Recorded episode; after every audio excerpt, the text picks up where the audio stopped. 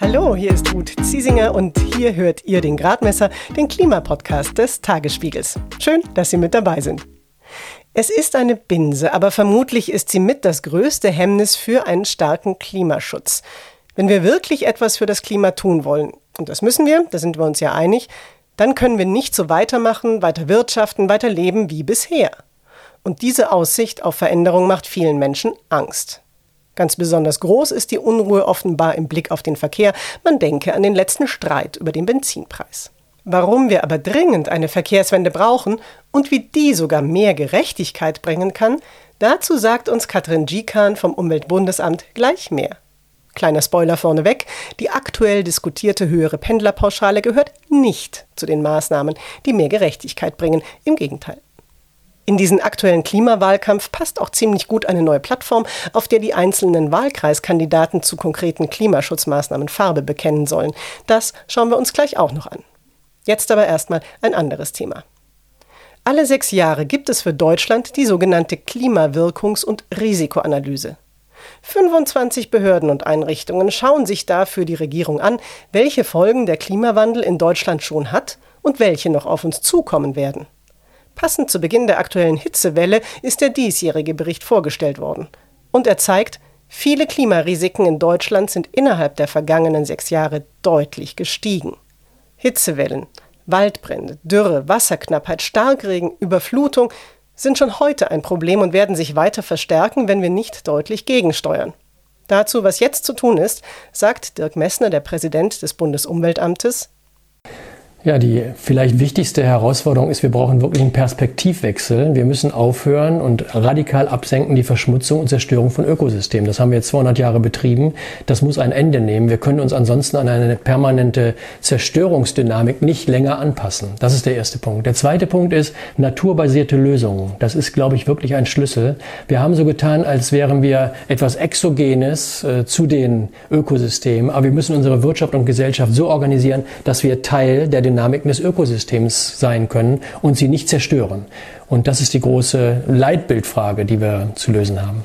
Dirk Messner war das und wenn ihr euch die Risikoanalyse für Deutschland genauer anschauen wollt, findet ihr einen Link zur Studie in den Show Notes. Und hier widmen wir uns jetzt dem Verkehr.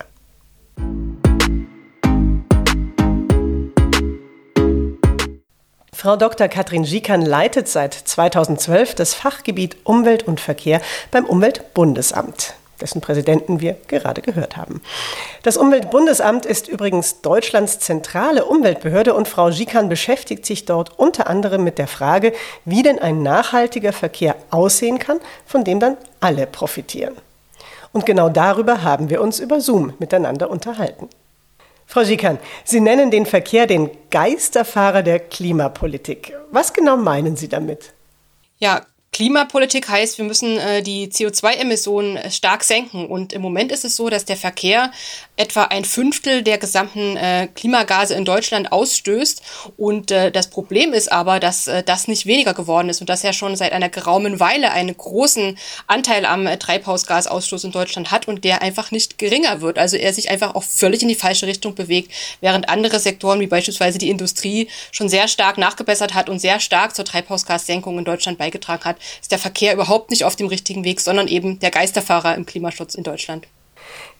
Sie haben es gesagt, seit 1990 sind die Treibhausgasemissionen im Verkehr quasi gleich geblieben. Jetzt sagt uns das neue Klimaschutzgesetz, die müssen runter und zwar bis zum Jahr 2030 von rund 163 Millionen Tonnen im Jahr auf etwa die Hälfte. Wie könnte das gehen? Wir haben jetzt durch äh, Corona in 2020 bereits auch ein äh, leichtes Absenken der Treibhausgasemissionen im Verkehr gehabt. Während das sonst immer so um die 163 Millionen Tonnen waren, sind es jetzt nur mhm. noch 145 Millionen Tonnen in etwa gewesen. Aber das war ganz klar ein Corona-Effekt, der eben auf, äh, darauf zurückzuführen ist, dass die Menschen einfach nicht mehr weite Strecken gefahren sind, auch nicht so viel mobil waren und der nichts damit zu tun hat, dass sie ja da auf dem richtigen Weg im Verkehr sind. Das Klimaschutzgesetz äh, hingegen postuliert jetzt auch nochmal, dass wir noch stärker stärker, noch ambitionierter vorgehen müssen und losmarschieren, damit dieses noch ambitioniertere Ziel auch überhaupt zu schaffen ist. Also da braucht es große Anstrengungen in allen Bereichen und vor allen Dingen braucht es einen Maßnahmenmix. Wir werden nicht die eine goldene Maßnahme haben, mit der wir alle Probleme im Verkehr und in den Treibhausgasen im Verkehr lösen können. Korrigieren Sie mich, wenn ich falsch liege, aber Trotzdem scheint es mir so zu sein, dass das größte Problem tatsächlich der Autoverkehr ist, dessen Emissionen nicht sinken. Und ich frage mich, warum hat sich da in der Vergangenheit nichts oder so wenig getan? Und was wären wichtige Punkte, an denen man eben ansetzen könnte, damit nicht mehr der klimaschädliche Verkehr besonders auch gefördert wird? Sie sagen es schon richtig, also der größte Anteil an Treibhausgasen äh, aus dem Verkehr kommt tatsächlich aus dem Straßenverkehr und da machen natürlich die PKWs und die privaten Autos einen ganz großen Teil auch aus und äh, an die müssen wir ran. Und äh, da gilt es sozusagen, die Rahmenbedingungen so zu schaffen, dass die Menschen, die sich gerne ein ähm, etwas äh, klimafreundlicheres Auto kaufen, unterstützt werden. Also in dem Falle ein Umstieg auf Elektromobilität stark unterstützt wird.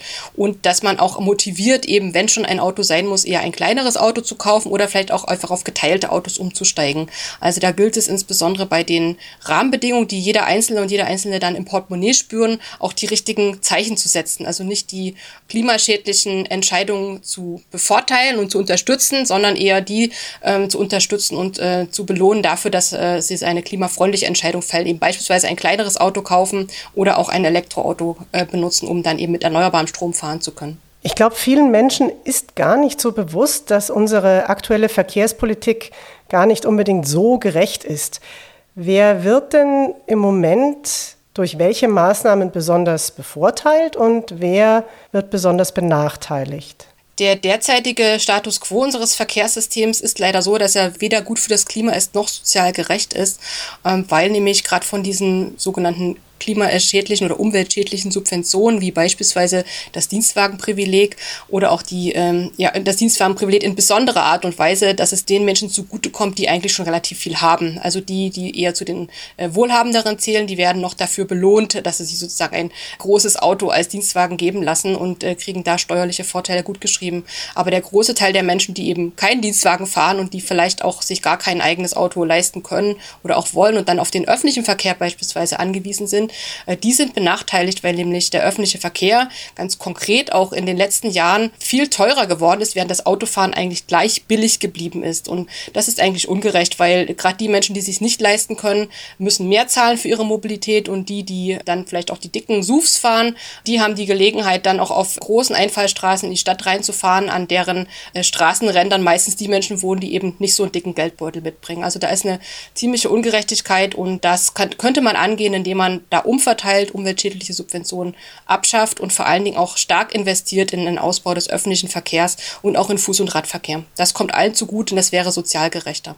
Eine sehr aufgeregte Debatte gab es gerade um einen perspektivisch höheren Benzinpreis wegen eines von der Bundesregierung selbst beschlossenen höheren CO2-Preises. CDU-Chef Armin Laschet möchte dafür zum Ausgleich die Pendlerpauschale erhöhen. Wie gerecht ist das denn? Auch das ist leider nicht gerecht, weil auch von der Pendlerpauschale profitieren, also auch das zeigen unsere Studien im, ähm, im Durchschnitt eher die Besserverdienenden, die eben auch weitere Wege in Kauf nehmen können, um, ihren, um ihre Erwerbstätigkeit nachzugehen. Also das heißt, auch die Pendlerpauschale begünstigt eher die, die schon relativ äh, mehr haben als vielleicht die ärmeren Teile der Bevölkerung. Und äh, was noch dazu kommt, ist, dass die Pendlerpauschale auch aus Umweltsicht ungünstige Anreize setzt, eben doch weite Wege zu fahren. Und wir sprachen vorhin von den Treibhausgasen, die der Verkehr reduzieren muss. Das geht eben nur, wenn auch insgesamt weniger Verkehr unterwegs ist und man nicht noch extra anreizt, auch weite Wege zum Beispiel auf die Arbeit zurückzulegen und äh, das äh, zusätzlich noch von Steuergeldern gegenfinanziert. Ich verstehe natürlich die Debatte, dass man gerade äh, für die Menschen, die sich äh, nicht anders einrichten können und für die das ein Problem darstellt, die nur mit dem Auto äh, zu ihrer Arbeit kommen, äh, dass man für die Erleichterung schaffen muss. Aber da gibt es äh, ganz klar auch andere Möglichkeiten, dies zu tun. Zum Beispiel, indem man, wenn man die Pendlerpauschale abschafft, gleichzeitig eine Härtefallregelung macht für die Menschen, die wenig Einkommen haben, dass man das in der Steuer äh, anders berechnen kann, sodass sie am Ende auch keine größeren Fall oder keine Verluste bis äh, hin zu Gewinn äh, einstreichen könnten. Sie haben es ja gerade angesprochen, es gibt eben auch einfach Menschen, die sind auf das Auto angewiesen und die verdienen wenig. Und für die ist eben dann ein steigender Benzinpreis oder auch generell ein steigender CO2-Preis eine potenzielle Bedrohung, die man ernst nehmen muss. Was kann man denn für diese Menschen konkret anbieten, damit sie diese Sorge nicht haben müssen? Und gibt es auch noch andere Aspekte, an die Sie denken, wenn man sagt, gut, eine Verkehrswende oder auch ein klimafreundlicher Verkehr kann auch sozial gerechter werden? Hm. Das eine ist die Frage, wie kriegt man die Angst abgebaut, dass äh, beispielsweise eben CO2 einen so hohen Preis hat, dass sich das die normalen Menschen irgendwie nicht mehr leisten können und die dann sehr darunter leiden. Ich glaube, da gibt es im Moment auch viele gute Vorschläge im politischen Raum, dann äh, an Umverteilungsmechanismen zu denken. Also beispielsweise, wenn man jetzt einen äh, CO2-Preis einnimmt, dann die daraus entstandenen Einnahmen an die Bevölkerung, an die Menschen zum Beispiel pro Kopf verteilt zurückgibt. Das hätte den positiven Effekt, dass die Menschen, die relativ viel CO2 emittieren, beispielsweise durch eben größere Autos oder größere Wohnungen, höheren Energieverbrauch, dann relativ viel CO2-Preis bezahlen würden, aber auch eine kleine Entschädigung zurückbekommen. Und die Menschen mit einer kleinen Wohnung, die vielleicht äh, ein, ein, kleines Auto fahren oder vielleicht auch gar kein Auto fahren, trotzdem eine relativ ähm, dann zu dieser Belastung hohe Vergütung zurückbekommen würden, also am Ende sogar mehr Geld in der Tasche hätten als vorher. Also diese Klimaprämie wird es von einigen genannt oder Energieprämie. Ähm, das finde ich eine durchaus interessante Variante, weil die nämlich sehr sozi eine soziale Gerechtigkeit herstellen würde. Der andere Aspekt, den Sie ansprachen, ist, wie kann man äh, das machen, dass die Menschen nicht mehr so viel Angst haben. Ich glaube, wichtig ist auch, die Zahlen tatsächlich sich mal anzugucken. Und es ist so, dass gar nicht so fürchterlich viele Menschen, äh, die wenig Geld verdienen, so fürchterlich weit pendeln. Also das ist dann doch eine relativ kleine Zahl im Vergleich zu dem, was man als Eindruck gewinnen kann, wenn man sich die Medien anschaut. Also ich glaube, da wird die Debatte gerade auch so ein bisschen benutzt, sag ich mal, von der gut verdienenden Mittelschicht, um ihre Pfründe da ein Stück weit zu sichern. Mit dem Feigenblatt auch die armen Menschen, äh, denen können wir das ja nicht antun. Also da würde ich wirklich äh, bitten, dass man sich die Zahlen nochmal genauer anschaut und sich ein realistisches Bild davon macht. Dann schauen wir uns doch auch noch andere Zahlen an. Wenn man diese klimaschädlichen Subventionen im Verkehr streichen würde, wie viel Geld könnte man denn dann einsparen und möglicherweise anders einsetzen? Ja, also da gibt es Zahlen, die schon etwas älter sind, äh, die das Umweltbundesamt publiziert hat. Und da waren das 28,6 Milliarden Euro pro Jahr. Oh. Wir werden diese Zahlen aktualisieren demnächst. Also wir rechnen damit, dass wir im, im Sommer den aktualisierten äh, Bericht dazu veröffentlichen werden. Und ich kann Ihnen schon mal vorweg sagen, also die, auf jeden Fall ist diese Zahl nicht kleiner geworden. Also da haben wir relativ viel Geld, mit dem wir im Moment sozusagen gegen die Umwelt ansubventionieren und was den Steuerzahler, die Steuerzahlerin eigentlich doppelt kostet. Und es wäre an der Zeit, das äh, zu überarbeiten und nachzuschärfen. Und dann könnte man natürlich äh, das Geld im Haushalt auch anderweitig verwenden. Ich denke nur an die Finanzierung des öffentlichen Verkehrs Verkehrs, der dann wiederum vielen äh, zugutekommen würde und der umweltfreundlichere Effekte hätte. Sie haben es gerade angesprochen, der öffentliche Verkehr. Es ist ja so, dass auf dem Land wirklich viele Menschen wenig bis gar nicht mobil sein können, wenn sie nicht ein eigenes Auto besitzen. Was für Konzepte braucht es jetzt und vor allem, wie schnell können die eigentlich umgesetzt werden von der Politik, um eben diesen Menschen auch eine Alternative zu bieten? Ja, das eine ist dann natürlich zu gucken, dass man äh, die langfristig die Raumplanung so gestaltet, dass man äh, auch Achsen des öffentlichen Ver oder Verbindungsmöglichkeiten mit dem öffentlichen Verkehr in die ländlichen Räume legt, also dass auch ländliche Räume gut erreichbar sind ohne eigenes Auto. Das geht bis hin zu der Diskussion, dass man an Schienenstrecken dann die letzte Meile sozusagen bei der Feinverteilung möglicherweise mit automatisierten Fahrzeugen des öffentlichen Verkehrs bedient, um da äh, Bedien ein Angebot, ein Serviceangebot zu schaffen. Aber man kann ja auch über gute Radwege beispielsweise in äh, diesen Räumen nachdenken, die auch eine Möglichkeit bieten würden, in das öffentliche Verkehrssystem dann umzusteigen. Also ich glaube, da gibt es planerisch viele viele gute Ansätze. Jedoch, Sie sagten es bereits, die Zeit ist natürlich ein kritischer Faktor, weil selbst so eine Schienenverkehrsverbindung baut man nicht in einem Jahr. Und auch Busse äh, brauchen Zeit äh, in der Planung. Und die Frage ist jetzt, was können wir jetzt tun? Da würde ich ganz klar sagen, es gibt eine Kaufprämie für Elektrofahrzeuge, um eben gerade die fossilen Fahrzeuge möglichst abzulösen. Das heißt aber auch im Umkehrschluss, es wird auch einen Gebrauchtwagenmarkt geben für Elektrofahrzeuge, sodass es auch vielleicht für die Menschen, die sich kein Neufahrzeug leisten können, möglich wäre, sich da umzuorientieren. Und der zweite Pfeiler wäre natürlich zu überlegen, ob man auch ähm, Mitfahrgelegenheiten, Mitfahrgemeinschaften bilden kann. Also das kennen wir aus äh, von vor vielen Jahrzehnten war das schon mal en vogue. Ich denke, dazu könnten wir heute auch wieder zurückkommen an einigen Stellen, was ja durchaus auch die, die Gemeinschaften stärken kann, die sich im ländlichen Raum äh, vielleicht auch besser miteinander vernetzen. Und mit der Digitalisierung und den zunehmenden technischen Möglichkeiten sehe ich da ganz viel Potenzial, dass da äh, etwas passieren kann, um auch den Verkehr im ländlichen Raum äh, treibhausgasneutral zu machen.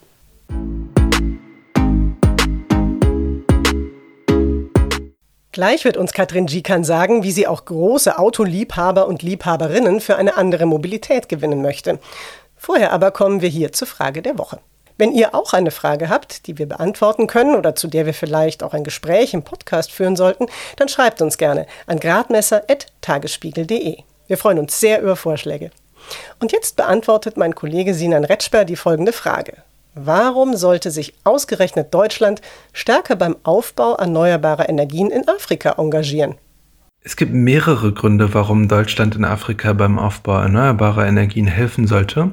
Zum einen hat Deutschland wie andere reiche Nationen auch seinen Wohlstand durch die Verbrennung von Öl und Gas, vor allem aber Braun- und Steinkohle aufgebaut und damit zum Beispiel eine heimische Stahl- oder Chemieindustrie entstehen lassen. Fossile Energien und allen voran Kohle sind aber besonders klimaschädlich.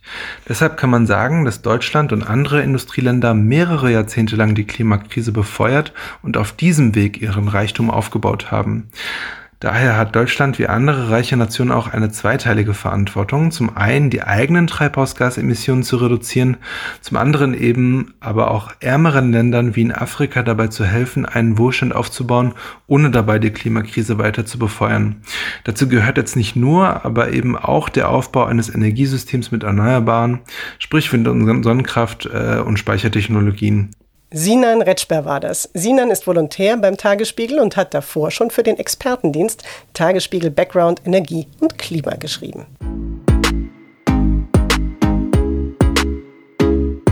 Frau Gikan, Sie haben uns viele Alternativen dargestellt, die es zum eigenen Auto gibt oder geben würde. Aber für viele Menschen ist das eigene Auto ja geradezu ein Synonym oder Symbol für persönliche Freiheit. Und für so jemanden ist die Idee, möglicherweise auf ein Auto zu verzichten, fast schon ein Angriff. Wie wollen Sie denn auf diese Menschen zugehen? Also ich möchte gerne, dass alle Lust haben auf eine neue Mobilität. Das ist mir sehr wichtig und äh, ich glaube, Angst machen hilft überhaupt gar nicht, sondern äh, man muss neugierig, man muss die Menschen neugierig machen, man muss sie ja motivieren, auch mal neue Dinge auszuprobieren, die vielleicht sehr interessant sein können. Und das kann man, indem man beispielsweise Sachen mal ausprobiert, temporär ausprobiert, indem man in Kiezen beispielsweise mal eine Straße für ein paar Tage sperrt oder wir haben hier in Berlin ja beispielsweise das Friedrichstraßen-Experiment, Friedrichstraßen ähm, dass man einfach einfach Räume nutzt zum Ausprobieren, sogenannte Reallabore auch mal schafft, damit Menschen äh, schauen können, wie sich das denn anfühlt, wie vielleicht diese Option für sie auch in den Lebensalltag passen würde, um dann möglicherweise festzustellen, dass es auch ganz bequem, ganz preiswert und ganz schön sein kann. Gibt es denn in anderen Ländern auch vielleicht positive Beispiele, von denen Sie sagen würden, das sind auch überzeugende Ansätze für eine funktionierende Verkehrswende?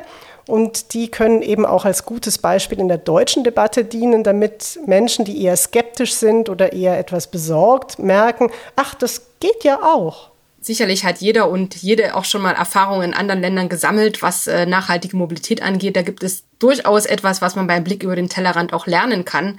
Ähm, wenn Sie nach Beispielen fragen, die Stadt Kopenhagen ist ja die Fahrradstadt schlechthin. Die hat schon vor vielen, vielen Jahren begonnen, in Infrastruktur zu investieren für den Radverkehr. Und äh, jetzt sehen wir das Ergebnis, dass der Radverkehr da einen sehr hohen Anteil an den Verkehrsarten hat und dass die Stadt sehr lebenswert ist ja, vielleicht auch noch nach Utrecht geschaut. Auch da hat man integriert gedacht und geplant. Ähm, ja, insbesondere hat man da auch die Wasserwege mit einbezogen. Da werden beispielsweise äh, größere Getränkelieferungen per Lastenboot über die Krachten abgeliefert.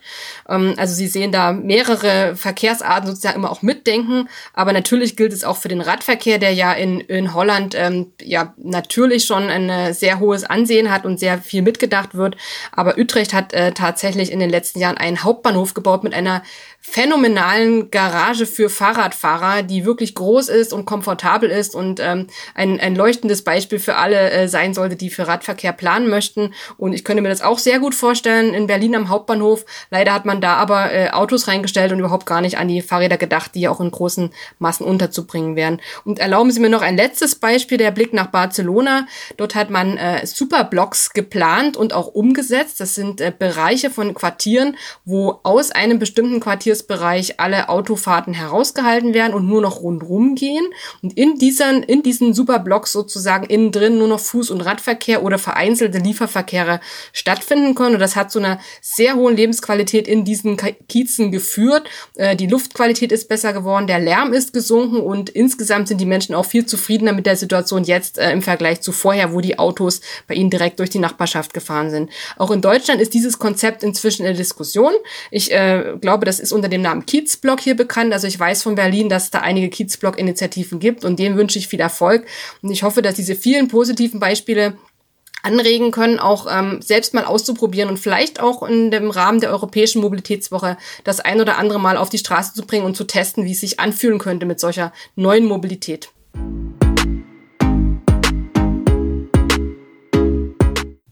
Katrin Gikan war das vom Bundesumweltamt. In den Shownotes verlinke ich euch eine Studie von ihr zur Verkehrswende für alle. Inzwischen bekennen sich ja alle ernstzunehmenden Parteien zum 1,5 Grad Ziel des Pariser Klimaabkommens. Aber wie der Weg dorthin aussehen soll, auch im Verkehr, da wird es ziemlich wolkig. Das hat die Macher der neuen Plattform Wählbar 2021 auf ihre Idee gebracht.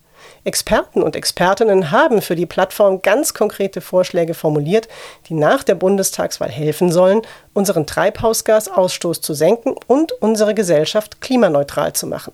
Über die Plattform kann jetzt jeder seine Wahlkreiskandidatinnen und Kandidaten aufrufen, sich zu den Vorschlägen zu positionieren und die Politikerinnen können, das finde ich spannend, auch eigene Vorschläge formulieren. Annika Rittmann, Sprecherin für Fridays for Future, findet das gut. Ich bin jetzt 18 Jahre alt, das heißt, ich darf das erste Mal bei dieser Bundestagswahl wählen. Und im Vergleich zu vielen Mitaktivistinnen ist das ein ziemlich besonderes Privileg, weil viele dürfen einfach noch nicht wählen. Schon jetzt sehen wir einfach, dass bei der letzten Bundesregierung ähm, viel zu oft Maßnahmen verpasst wurden, junge Menschen nicht gehört werden.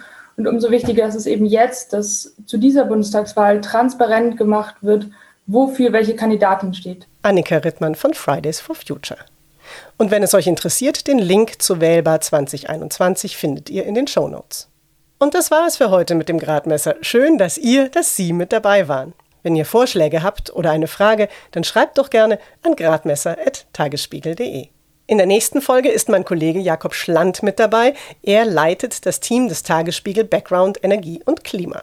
Jakob und ich wollen die einzelnen Parteien und ihre Wahlprogramme auf ihre Klimakompetenzien abklopfen. Das werden wir machen in loser Folge bis zur Bundestagswahl. Am kommenden Freitag will ich von Jakob wissen, wie viel Klima in der Union steckt. Den Gradmesser gibt es übrigens auch bei Apple Podcasts, bei Spotify, bei Deezer und bei allen gängigen Plattformen.